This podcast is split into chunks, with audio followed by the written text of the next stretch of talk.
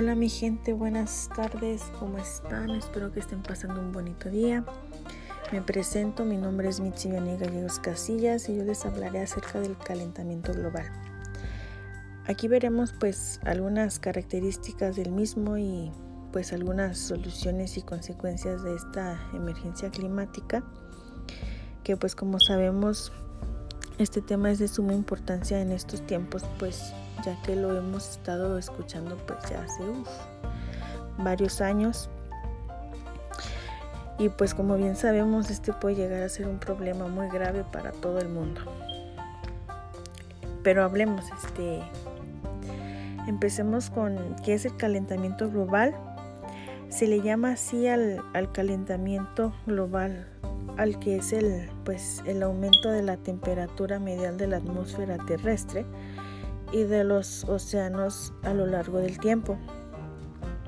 Este se produce a causa del efecto invernadero, que este es un proceso similar a los invernaderos utilizados para, para el cultivo de plantas, pero pues que a nivel planetario este proceso se inicia con la llegada de la radiación que viene del Sol a la superficie terrestre y pues sobre esta energía parte de ella es absorbida por la atmósfera como la radiación ultravioleta. Este también pues otra parte de esta es reflejada por las nubes y la otra parte que llega a la superficie del planeta es calentada y una vez que esta radiación ha alcanzado y calentado a la superficie terrestre, pues la la Tierra devuelve la, energía en forma de radiación infrarroja y esta es reflejada y enviada otra vez pues a la atmósfera como, como un rebote.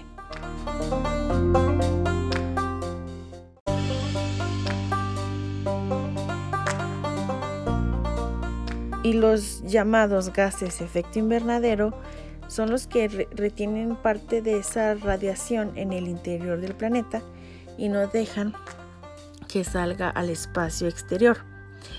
Esto es pues como si lo agarráramos directamente, o sea, es como si, si agarráramos la energía y el calor juntos.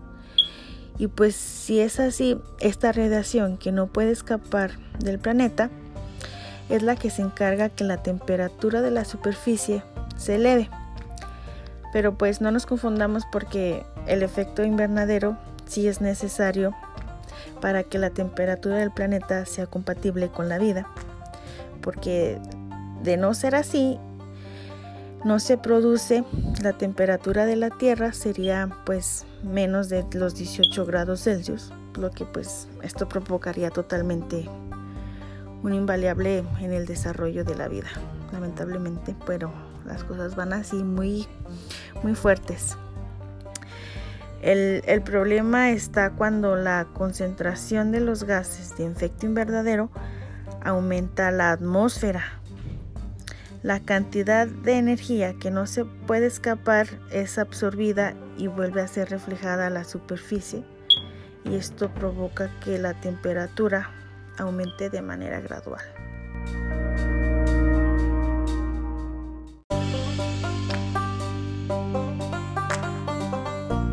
Ahora, ¿por qué no pueden escapar esas radiaciones?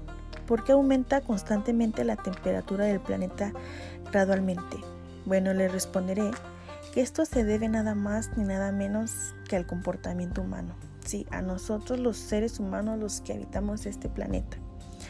Con las cantidades y emisiones de dióxido de carbono, metano y entre otros gases más que, que existen, como hay muchísimos gases y más radiaciones, todo eso es absorbido y se mantiene en nuestra atmósfera y eso es lo que causa mucho daño.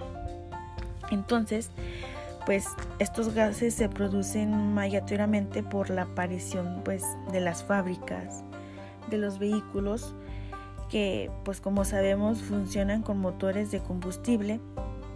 También tenemos la deforestación y el uso de energía con combustibles fósiles y pues entre otros más daños y entre pues algunas de las consecuencias de todo esto del calentamiento global tenemos las temperaturas que están aumentando.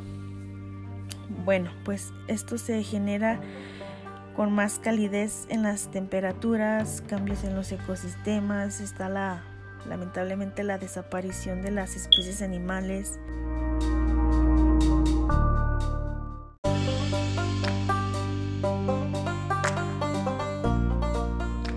El derretimiento de los glaciares, que esto lo veníamos escuchando ya hace varios años, la verdad. Y con este derretimiento la causa es que el nivel del mar va a aumentar. También los fenómenos naturales son más hostiles. Un ejemplo claro es que las tormentas son más intensas debido a que mientras el océano tenga más calor, más fácil será evaporarse y así se va a producir más cantidad de vapor ocasionando las enormes y grandes tormentas. Una, una de las soluciones para este problema tiene que empezar de uno mismo.